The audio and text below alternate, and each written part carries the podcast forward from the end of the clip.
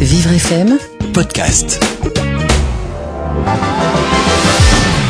Vous écoutez Vivre d'amour, Christophe Bougnot Sabrina Philippe.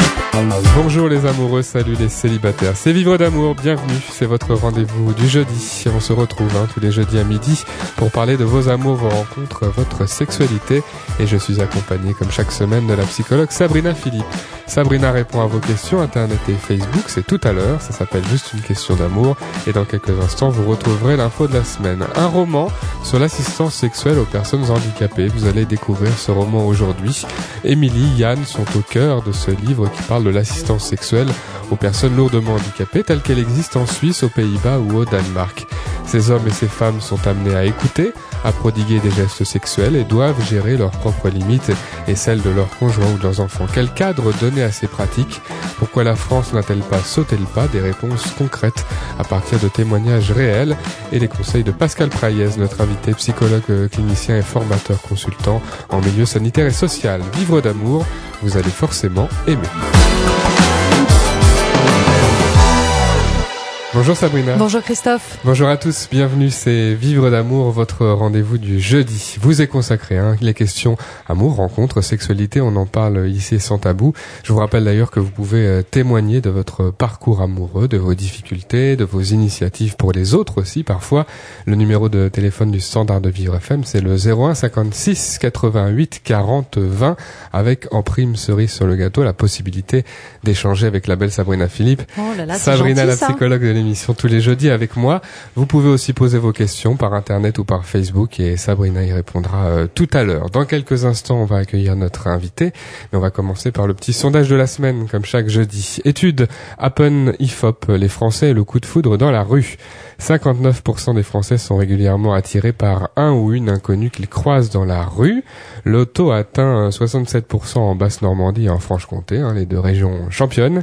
Et seuls 20% des Français et même 12% des femmes seulement osent faire le premier pas après avoir vu la personne qui, le- qui leur plaît euh, dans la rue. Les coups de foudre, dans la rue, dans les lieux publics, ça, on en voit dans les films, ça fait rêver, hein, Sabrina. Ça fait rêver et c'est vrai que on peut être attiré par un inconnu, une inconnue qui passe. Maintenant, c'est vrai aussi que passer à l'acte directement et aller s'adresser à cette personne, c'est franchement pas évident. Et il faut surtout pas se forcer à le faire si on le sent pas non plus, parce que euh, c'est pas une bonne chose que d'arriver tout tremblotant euh, et en bégayant non plus. On peut euh, aussi se dire qu'on va laisser passer la chance de notre vie. Alors, est-ce qu'il y a des, je sais pas, des signes qui, qui pour dire qu'on a peut-être une chance avant d'y aller, ou est-ce qu'il y a des façons d'aborder ou de ne pas y aller dans certaines circonstances Bon, il faut pas oublier non plus que c'est de l'ordre beaucoup du fantasme parce qu'on est sur l'image là. On ne connaît rien de cette personne, on ne sait pas si elle est avec quelqu'un, on ne sait rien de sa vie, on, on l'a même pas entendu parler la plupart du temps quand même. Donc c'est une, euh, c'est une, c'est un fantasme quelque part. C'est une image, c'est une image. Alors parfois il y a des images qui se transforment en très belles histoires d'amour, mais ça reste quand même une image. Beaucoup de gens d'ailleurs s'arrêtent à une image et ça pose un problème. Par exemple, lorsqu'on a un handicap ou un aspect euh, différent de, de la moyenne, on va dire, parce qu'il n'y a pas de, de normes non plus. Mais est-ce que ça peut être un obstacle, ça, justement, lorsqu'on a une image qui n'est pas standard? Dire qu'on ne serait pas attiré par le visuel, hein, ça serait complètement mentir. Parce que euh, voilà, à partir du moment où on peut voir, on est attiré et on est attiré par un physique. Maintenant, euh, entre l'attirance physique et le fait de vivre vraiment une histoire euh, avec une belle complémentarité, euh, c'est quand même quelque chose de complètement différent.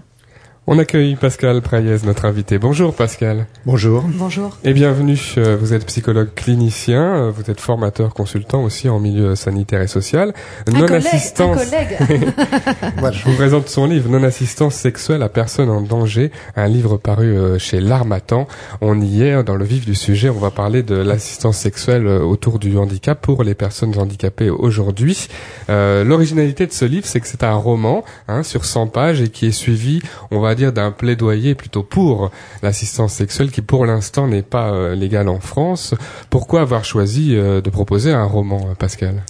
Alors effectivement, là, j'ai choisi cette forme du roman. D'habitude, j'écris plutôt des choses théoriques parce que on, a, on est très très souvent sollicité pour raconter, pour dire qu'est-ce qui se passe. Et les journalistes en particulier me disent mais non non c'est trop théorique ce que vous dites là. Donnez-nous des anecdotes, des détails croustillants, etc. Et on dit non, ça c'est l'intimité totale de la rencontre qui a eu lieu entre par exemple une personne en situation de handicap et euh, un assistant ou une assistante sexuelle ou accompagnante sexuelle. Donc, euh, euh, et en même temps, je, je, comprends que pour essayer de saisir un petit peu ce qui se passe de l'intérieur, il faut avoir quand même des, des, des, des, des idées, peut-être des, des, images, et puis à la limite, ça, ça limite aussi les fantasmes complètement irréalistes. Mmh. Ça Alors, permet des débats un peu plus intelligents, peut-être un peu plus. On part, voilà, on sur part, des bases plus réelles, on va dire. Donc j'ai effectivement fait le choix de partir de toutes sortes de, de témoignages euh, dont j'ai eu écho, euh, à droite ou à gauche, y compris en Suisse romande ou en France mais de les transformer et de partir de ces éléments-là, puis de les mélanger pour en faire un roman, un récit de témoignages, mais qui permet de comprendre de l'intérieur sans voyeurisme, je crois, en montrant quand même, mais sans voyeurisme. Avec des situations plutôt réelles, des personnages plutôt fictifs, ou peut-être l'assemblage de plusieurs situations que vous avez rencontrées. L'assistance sexuelle pour les personnes handicapées euh, à destination des personnes handicapées est légalisée en Suisse, aux Pays-Bas, au Danemark et dans certains euh, États des États-Unis et pas en France.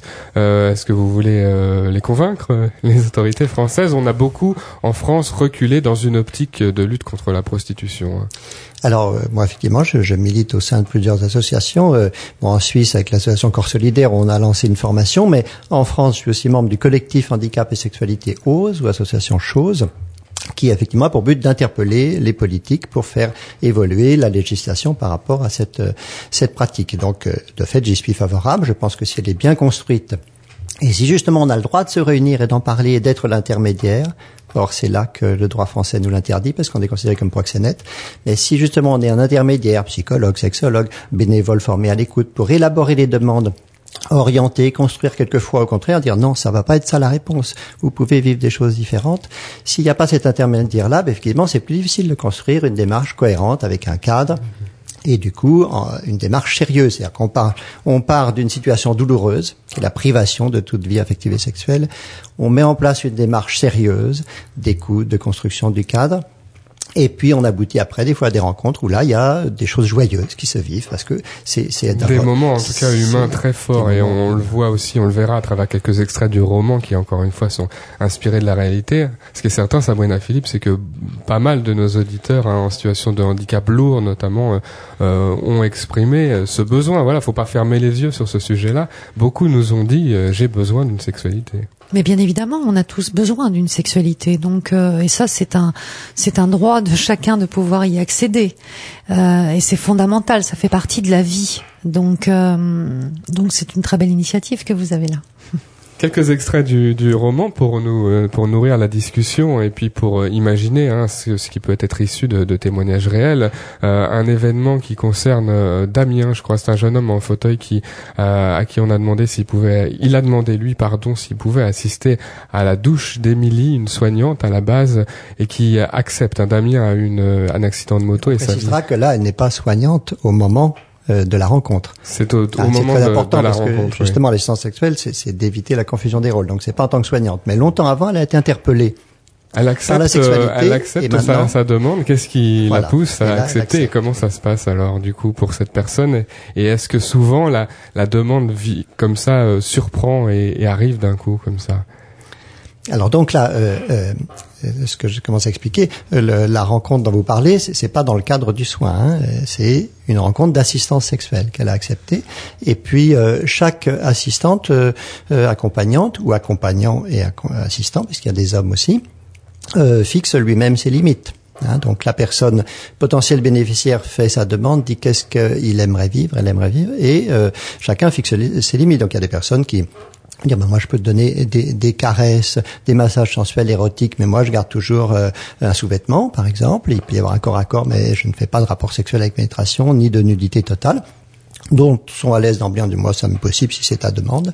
Donc là, c'est à chacun vraiment, on est dans un, un champ d'une liberté réciproque hein, de, mmh.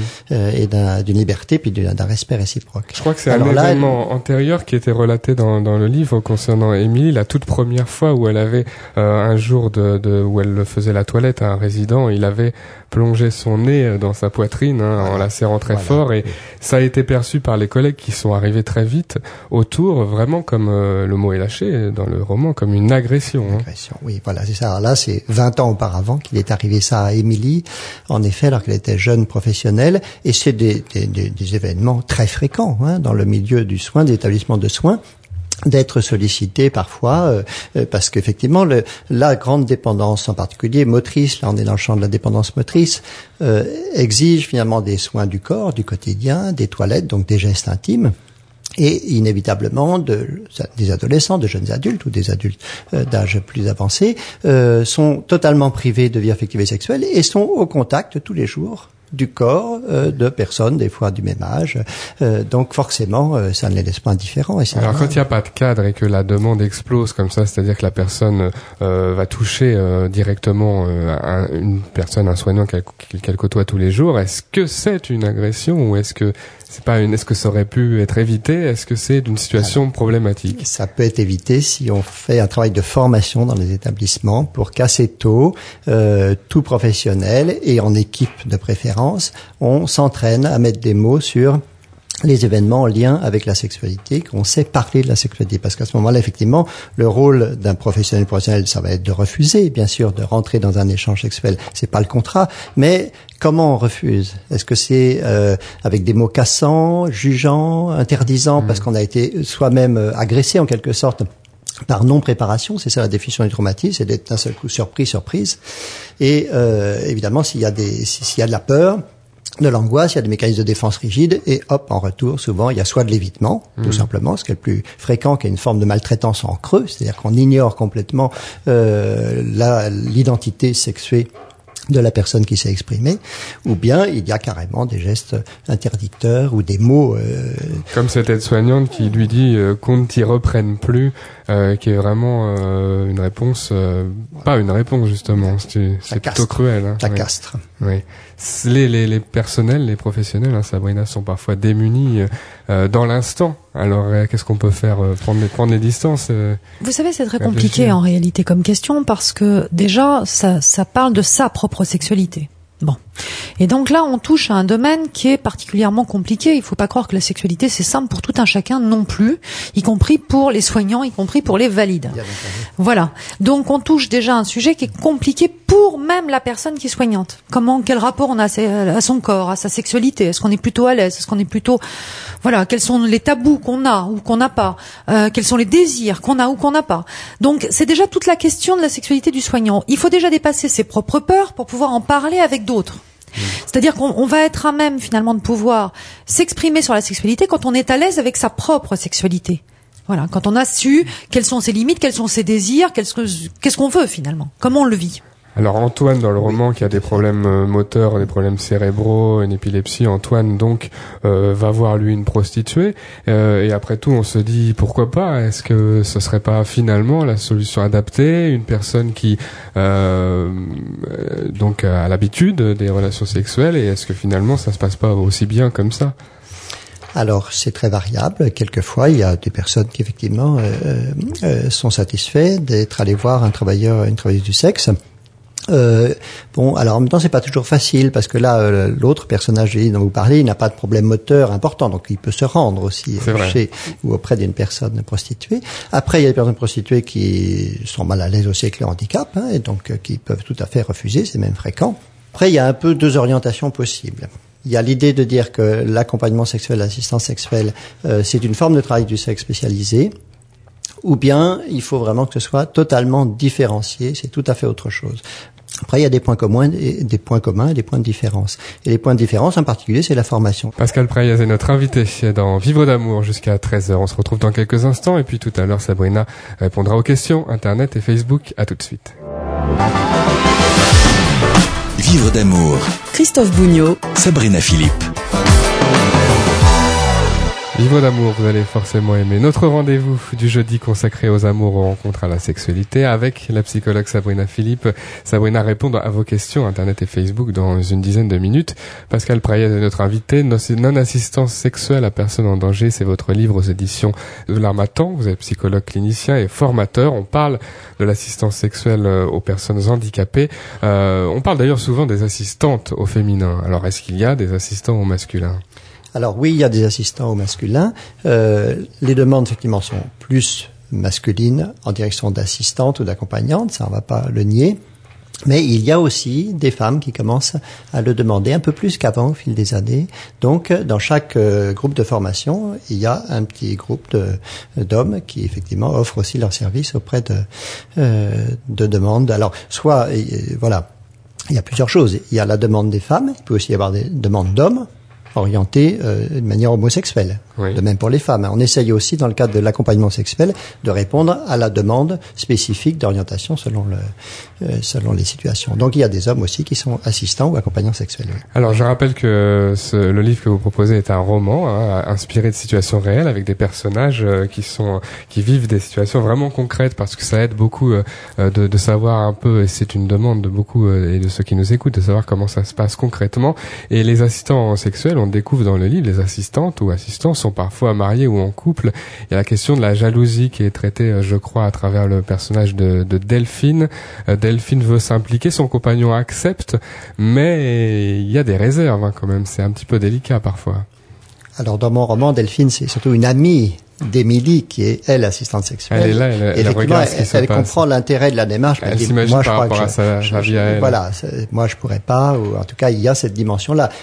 Parmi les critères que nous donnons, et que nous demandons aux candidats, c'est d'en avoir parlé à leurs conjoints, conjointes, compagnons euh, ou compagnes, euh, s'ils sont en couple, parce que c'est évident que c'est presque un engagement de couple à ce moment-là. Il y a mm. quelque chose. En tout cas, il faut qu'il y ait l'accord de l'autre. On est sur euh, un engagement qui est quand même singulier. Ça peut aider ou freiner justement d'être en couple euh, Souvent, ça peut aider. Ça peut aider. De toute façon, le principe de base, c'est que la personne doit être riche de sa sexualité. Hein, on ne va pas accepter une personne qui est avec ses difficultés, avec des frustrations. Il faut qu'elle soit riche de sa sexualité, en couple ou non. Et, je vois dans le groupe que nous avons actuellement en formation, il y a un homme qui est euh, en couple avec la même femme depuis 40 ans. Donc, vous voyez vraiment la stabilité. Euh, D'autres euh, qui sont qui ont été divorcés, qui ont retrouvé un autre euh, euh, une autre vie de, de, couple avec justement un couple un peu différent, plus ouvert peut-être, euh, moins figé en termes de, de fidélité c'est que tous les couples ne pourront pas euh, peut-être. ouais, j'aimerais vous poser une question quand même parce que ça me semble important. dans la réalité, quelle est la motivation en fait de ceux qui viennent se former? Alors souvent, il y a il y a, il y a deux aspects. Il y a souvent la rencontre mmh. avec la situation de handicap d'une personne, soit dans leur vie professionnelle, d'une personne ou de plusieurs personnes à ce moment-là, ou bien dans leur vie intime aussi, hein, ça peut arriver. Et donc il y a cette dimension-là, et la, la, la conscience qu'il euh, y a quand même des situations de vraie souffrance, de, de désert sensuel, et qu'il euh, y aurait quand même une réponse à apporter euh, pour être dans une relation humaine. Et puis à côté de ça, il y a, comme je commençais à le dire, euh, la, la, richesse du vécu affectif et sexuel. C'est-à-dire que c'est des personnes qui sont riches de ce vécu et qui du coup peuvent partager. Alors il y a des personnes bien sûr qui ont beaucoup de mal à comprendre cette, euh, euh cet aspect-là, mais c'est une réalité. Il faut être riche de sa propre euh, sexualité pour pouvoir euh, je, je faisais exprès de vous poser la question pour bien qu'on comprenne quand même qu'on est dans un certain équilibre, un équilibre psychique aussi de ceux qui proposent aussi euh, voilà leur service en tant qu'assistant sexuel, parce que la dérive peut être rapide aussi à se dire mais finalement qui va euh, être assistant sexuel?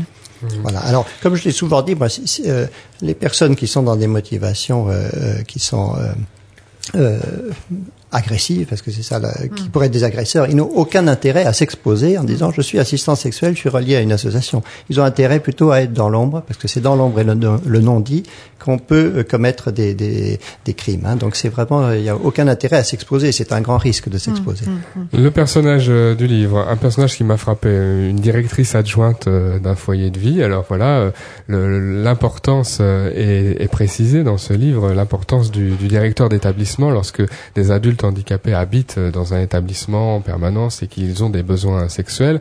Euh, là, là, cette directrice, elle est plutôt réticente. elle montre en tout cas ses réticences. On peut en avoir un peu ou beaucoup ou complètement. Justement, où est-ce qu'on, est-ce que vous savez vous si les les, les responsables d'établissement euh, sont plutôt ouverts sur la question aujourd'hui, hein, à l'heure où on se parle Aujourd'hui, alors c'est très variable. Beaucoup sont ouverts, mais sont bloqués par effectivement l'interdit euh, de la loi. Hein, qui interdit d'être l'intermédiaire, parce que c'est ça la question encore une fois.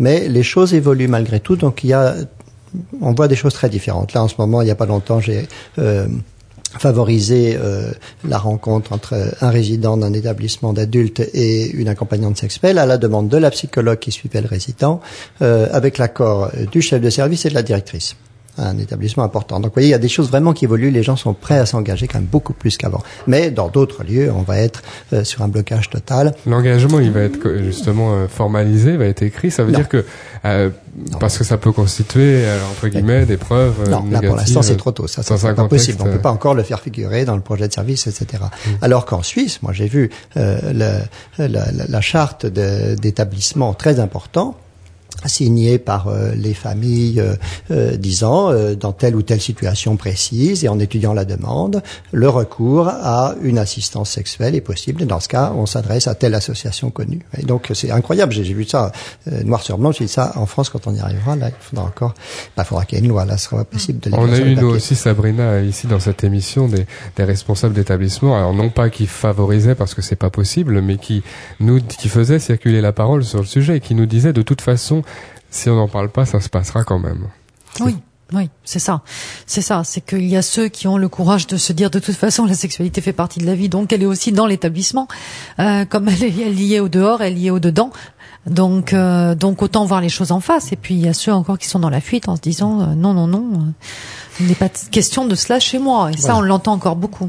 Oui, alors donc pour pas euh, pour s'il n'y a pas l'autorisation, il y a parfois l'interdiction par ah contre qui est encore posée dans les règlements. Pour pas confondre les choses. Hein. Là, on parle de euh, l'intervention extérieure d'une assistante ou d'un assistant euh, sur la sexualité vécue entre résidents dans un établissement. Je parle d'adultes là.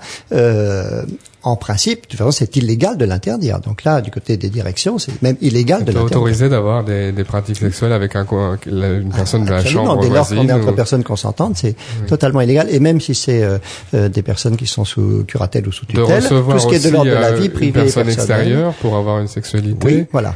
Le problème intervient quand c'est effectivement professionnalisé parce qu'il y a eu besoin d'un recours auprès d'une personne euh, et que c'est une rencontre rémunérée. Là, effectivement, ça, ça se complique. C'est légal aussi de, de faciliter la sexualité de, de, résidents, par exemple handicapés, je prends une situation, de les rapprocher, euh, de les mettre dans le même lit, de les déshabiller et puis ensuite de partir pour les laisser faire l'amour ou Alors, se caresser. Là, on est justement, il y a, on, a eu, on a eu en 2013 une recommandation du comité d'éthique qui qui, qui, ben, pleine enfin, il y a beaucoup de contradictions. Euh, sur ce point-là, le comité d'éthique, qui s'est montré défavorable à l'assistance sexuelle, dit il faut former euh, les professionnels, y compris à aider les couples à avoir un rapport sexuel comme je l'ai dit récemment dans une autre émission là sur France 5, euh, tout dépend de quoi il s'agit. S'il s'agit d'aider les deux personnes à être dévêtues, à s'allonger nues l'un côté de l'autre dans le lit et à sortir en fermant la porte, là, aucun problème, ça peut même être un soignant du quotidien dès lors qu'il n'est pas trop mal à l'aise avec la question. Mais souvent, ça suffit pas. Si c'est des personnes qui sont en situation de handicap moteur, il va rien se passer entre eux, ils vont s'ennuyer. Il faut être beaucoup plus concret, mettre un préservatif, stimuler l'érection, tourner les corps l'un vers l'autre. Donc là, pour moi, ça sort du champ du quotidien et c'est là que l'accompagnement sexuel, c'est vraiment éviter la confusion des rôles. Il faut que ce soit des personnes spécialement formées, missionnées et c'est ce que nous faisons quand on propose une formation à des assistants assistantes sexuelles. Alors, il reste quelques minutes pour les, euh, les petites chroniques euh, qu'on mmh. a dans l'émission chaque jeudi hein, dans Vivant d'amour, l'idée reçue des pros. Et je précise que cette semaine, elle est, elle est inspirée de, de notre invité, hein, Pascal Priès, puisque vous rapportez dans le livre quelques réactions sur des forums internet. Il y a beaucoup de, de gens qui s'enflamment dans un sens ou dans un autre Hein, sur ce sujet-là, et notamment cette euh, réaction que j'ai notée qui a bu boira. Aider un handicapé à avoir euh, une expérience sexuelle n'est pas la solution, mais une bombe à retardement. C'est-à-dire que quand on y goûte, on, va avoir encore envie. Finalement, ça se comprend cette, euh, cette relation. C'est-à-dire que lorsqu'on propose un accès, après, il faut continuer. Bah oui, mais justement, c'est bien là le but. le but, c'est bien de continuer. C'est pas, c'est pas le, le one shot comme on dit. Hein. C'est de pouvoir justement avoir une sexualité qui se développe et qui s'épanouit mmh. et qui souvent d'ailleurs passe par euh, peut, peut, passer par euh, l'assistance sexuelle et qui ensuite aussi peut évoluer vers une relation, une vraie relation. C'est le but. Hein, c'est le but, voilà. Donc euh, bien entendu qu'il y a et, et bien heureusement. Mais d'une manière générale, c'est aussi les, les réactions peut-être des, euh, de certaines familles où ils disent non, non, non, il a 30 ans, il a 35 ans, mais non, il n'a rien, il ne vit rien de l'ordre de la sexualité, c'est toujours Il un pas ange. comme ça. oui. Euh, bon, ça ne sert à rien de fermer les yeux. La réalité du corps sexué est là pour la plupart, pas pour tous. Hein. Et si la personne n'en manifeste rien, pas de problème. Mais pour beaucoup, c'est présent. On termine avec l'amour tout simplement, Sabrina. Alors, c'est- ce petit instant dans l'émission où Sabrina répond avec des mots simples, accessibles à tous à une question essentielle, question autour de l'orgasme aujourd'hui. L'orgasme, c'est quoi? Chez les hommes et chez les femmes Merci pour la question, Christophe. Je vous la retourne. c'est quoi pour vous l'orgasme En 10 secondes. En 10 secondes, voilà. À peu près, oui. Non, mais c'est un moment de plaisir intense, hein, euh, paroxystique, on va dire. Voilà, c'est le point culminant du désir sexuel Euh, et du plaisir surtout. Voilà. Mhm. Quand on le ressent, on le sait, et il faut tendre vers ça, c'est-à-dire en parler si on est en couple. euh, Oui, donc euh, bien sûr qu'il faut en parler et c'est euh, quelque part voilà le, le quelque part le but du rapport ou de la stimulation sexuelle, c'est d'arriver à l'orgasme, donc ce moment de plaisir intense. Notre invité Pascal Praillez euh, sera avec nous jeudi prochain, une émission autour de la formation. C'est important comment se passe la formation euh, des assistants sexuels dans les pays où cela est légalisé, et puis aussi euh, comment se passe une séance. On s'inspirera d'un film qui était sorti, qui avait fait euh, beaucoup de bruit, euh, The Sessions, euh, non-assistance sexuelle à personne en danger. C'est votre livre aux éditions L'Armatan. Merci Pascal. Merci. Merci beaucoup. Et dans quelques instants, Sabrina Philippe répond aux questions Internet et Facebook. À tout de suite. À tout de suite. Vous écoutez Vivre d'amour Avec Christophe Bougnot et Sabrina Philippe. Juste une question d'amour, c'est la dernière partie de votre rendez-vous. Euh, Vivre d'amour, vous allez forcément aimer. C'est Sabrina Philippe, la psychologue, qui répond à vos questions. Vivrefm.com, c'est le site internet ou la page Facebook en envoyant directement un message. Voilà les deux moyens pour vous de poser toutes les questions que vous souhaitez. Comme Anne-Lise. Anne-Lise nous écrit de Orléans. J'ai 20 ans et je suis en couple avec un homme âgé de 61 ans. C'est très choquant pour mes parents qui le prennent mal. Ma mère propose de venir prendre un café chez nous, mais mon père est paralysé par la peur d'être en contact avec cet homme-là. Que me conseillez-vous? Comment faire pour que tout se passe bien? Écoutez Annelise, déjà je voulais vous dire que c'est normal, voilà, que vos parents soient choqués. Euh, et là on parle d'une différence d'âge de 40 ans, donc euh, c'est tout à fait logique. Il faut se mettre à leur place. Euh, vous avez, vous êtes avec un homme qui ont leur âge, donc c'est pas du tout ce qu'ils imaginaient. Il va falloir du temps pour qu'ils s'habituent. Bon, votre mère propose de venir prendre un café chez vous, acceptez C'est déjà. un premier pas. C'est un premier hein. pas. Peut-être que ça va prendre beaucoup plus de temps pour votre père. Je pense que ça sera le cas. Et il faudra accepter ça aussi. Je veux dire, il faut pas lui en vouloir à votre papa. Euh, c'est normal. Les parents, ils ont toujours des projections pour leur enfant, des projections au mieux. Donc, avoir envie que sa fille soit avec de 20 ans, soit avec un homme qui est son âge, ou bon, peut-être 10 ans de plus, c'est logique. C'est logique. Sans compter que eux, à quoi ils pensent? Ils pensent aussi à la suite. La vie, euh, la vie qui pourrait se poursuivre avec un homme beaucoup beaucoup plus âgé et vous encore très jeune. Donc euh, voilà, leurs peurs sont légitimes. euh, euh, le fait qu'ils soient choqués, c'est légitime. Donc il faut il faut l'accepter aussi ça. Qu'est-ce qu'il faut envoyer entre guillemets comme signaux pour euh, pour démontrer que la relation se passe bien ou alors à quoi faut-il faire attention? Enfin, qu'est-ce qui qu'est-ce qui doit euh, au quotidien montrer que la relation se passe bien et la montrer pour soi et la montrer aux autres et le montrer aux autres du coup? Tout simplement, de toute façon, il faut le vivre déjà. Il faut montrer. que- De toute façon, il y a rien à montrer en réalité. C'est que si vous êtes heureux, si vous êtes heureuse, euh, c'est quelque chose qui se verra. Si vous êtes épanoui, c'est quelque chose qui se verra. Maintenant, moi, je ne suis pas non plus pour une espèce de langue de bois en disant mais non, mais tout va bien, euh, c'est super. euh, non, je veux dire là, il y a une différence d'âge de 40 ans. Je ne dis pas qu'il peut pas y avoir d'amour, d'accord, mais je dis que oui, des difficultés, il y en a et il y en aura. Euh, faut aussi rester honnête. On- euh, des difficultés parce qu'on n'est pas dans la même génération, parce que les amis sont pas forcément euh, les mêmes, parce qu'on n'a pas forcément les mêmes désirs, les mêmes envies, le même vécu. Mhm. D'accord? Donc ça veut pas dire qu'il peut pas y avoir d'amour, mais des difficultés, oui, il y en aura. Et c'est sur ces difficultés que les parents bloquent en général. Vos questions sur l'amour, les rencontres, la sexualité, vivrefm.com. Valérian nous écrit de Paris, 13e arrondissement. Je suis divorcé depuis deux ans et je vois ma fille un week-end sur deux. Je la trouve de plus en plus triste. Elle m'a dit l'autre fois qu'elle regrettait la maison où nous vivions tous. Chez sa mère maintenant, elle y est encore et c'est très vite sans moi. Je ne sais pas quoi lui répondre. Qu'en pensez-vous? Va-t-elle vite surmonter sa tristesse? Valérian, merci de poser cette question. Écoutez, euh, si vous la trouvez de plus en plus triste, c'est qu'il y a différentes choses qui ne doivent pas aller, pas seulement le, fait que vous soyez séparés, divorcés, mais qu'est-ce qui se passe chez sa maman? Déjà aussi Est-ce que sa maman va bien? Est-ce que son environnement lui convient? Est-ce que ça se passe bien à l'école?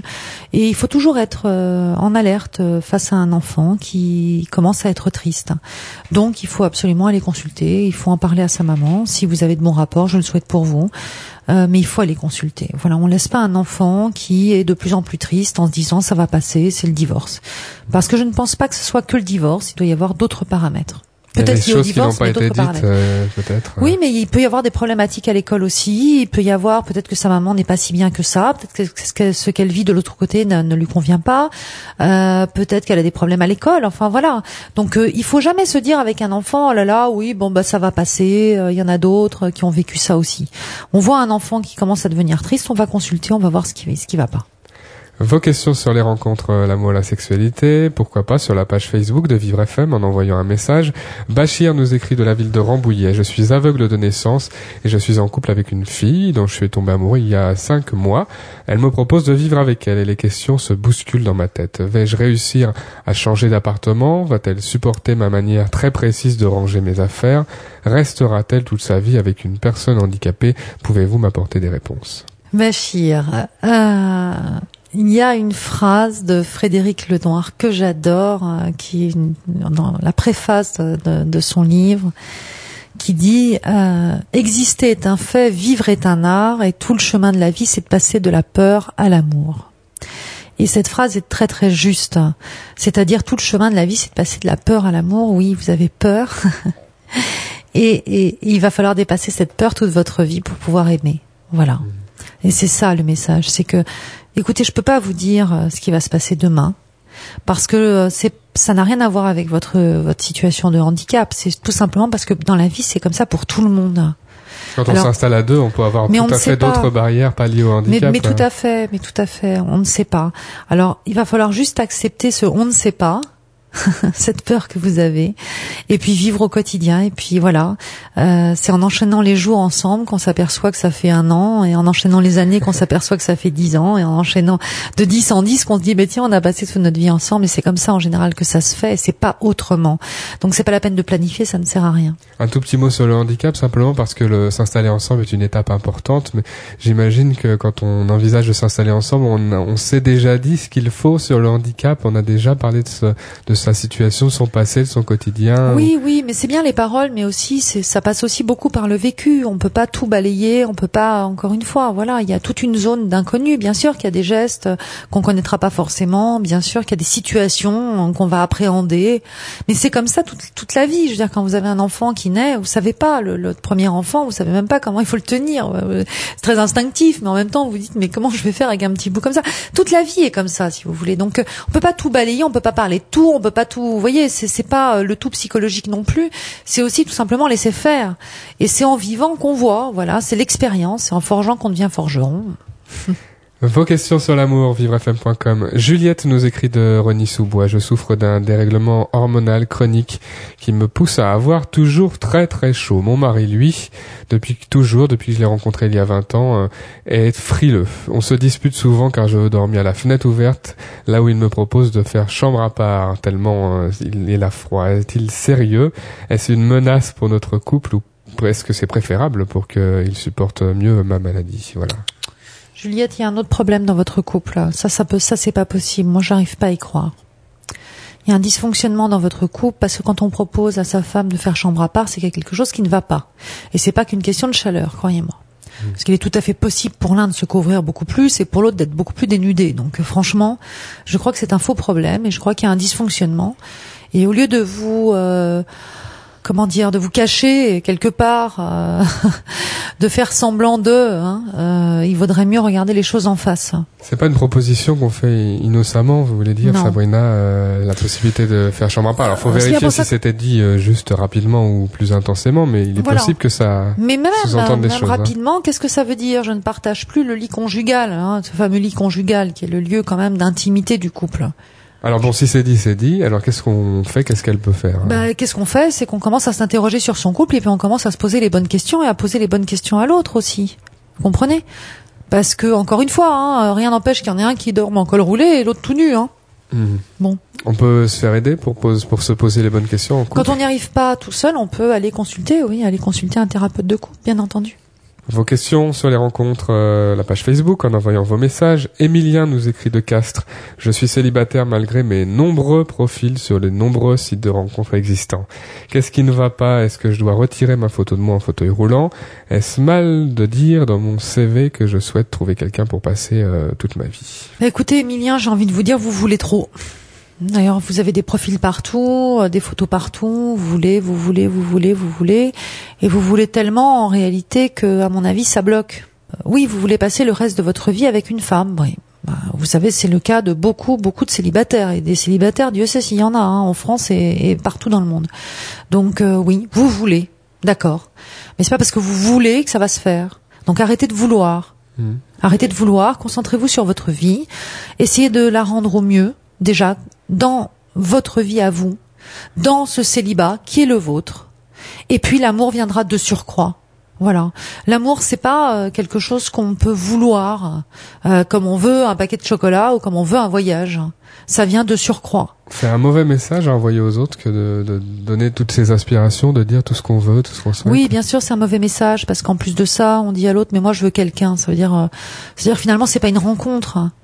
C'est-à-dire qu'on cherche. euh, je vous dis, on cherche. euh, voilà. N'importe qui pour euh, C'est un peu ça. remplir un vide. C'est un peu ça, et ça se sent, ça se sent. Et puis je le dis encore une fois, hein, l'amour, c'est c'est c'est pas un dû dans cette vie, quoi. C'est pas un dû, ça vient euh, quand ça vient. Alors ça veut pas dire qu'il faut être pas être alerte, ça veut pas dire qu'il faut pas avoir un profil sur internet, hein, ça veut pas dire qu'il faut pas se bouger, sortir, mais ça veut dire aussi qu'il faut se concentrer sur son bien-être à soi et être bien seul. Et ça c'est très important. C'est pas évident, hein. Mais être bien seul, c'est la clé. On finit avec la question d'Yvette. Yvette nous écrit du 13e à Paris. J'ai une prothèse de la main droite à la suite d'un accident et le garçon que j'ai rencontré il y a trois jours ne s'en est pas encore aperçu. J'aurais peut-être dû lui dire un peu plus tôt. Comment lui annoncer lors de notre prochain rendez-vous? Y a-t-il un risque pour qu'il fuit? Bah justement, lui annoncez pas, Yvette. Il y a rien à annoncer. Hein. L'annonce, ça veut dire quoi? Attention, comme Oui. ça, tac, tac, tac, tac, hop, ça y est, j'annonce. roulement de tambour, Voilà, ouais. roulement de tambour, j'annonce. Bah non, non, non. Ni avouer d'ailleurs, parce que des fois on entend aussi av- Avouer, avouer mon euh, handicap. voilà, annoncer. Non, il y a rien à annoncer. Il a même pas remarqué. Bon, bah à un moment, il va le remarquer. Vous lui dites, bah oui, bah ça, j'ai eu ça. Voilà, Mhm. fini. Sans le dire, mais sans plus. Mais voilà, ça sans, le dramatiser, sans insister dessus. euh, Il n'y a pas de raison qu'il veuille plus vous voir parce que vous avez sur- surtout sur quelque chose qu'il n'a pas remarqué. Et si c'est le cas, alors c'est qu'il était vraiment pas fait pour vous. Vous voyez Il y a des hommes qui sont capables de pas, euh, j'allais dire supporter, enfin de pas être capables de. Ouais, mais alors ceux qui seraient pas ça. capables de l'entendre, ça veut dire qu'il l'aurait déjà remarqué. C'est-à-dire que ce sont des personnes qui sont qui regardent euh, avec une grande acuité euh, celui ou celle euh, qui est en face d'eux pour voir s'il est parfait. Oui. correspond à ces critères. Et apparemment, c'est pas le cas. Allez, détendez-vous. Posez toutes vos questions à Sabrina, elle a le don pour nous euh, détendre et pour nous aider à, à affronter les difficultés. Vivrefm.com, la page Facebook en envoyant vos messages. Vous souhaitez euh, témoigner dans l'émission. Il y a un numéro de téléphone à votre disposition, le standard de Vivre FM 01 56 88 40 20 01 56 88 40 20. Merci Sabrina. Merci Christophe. Vivre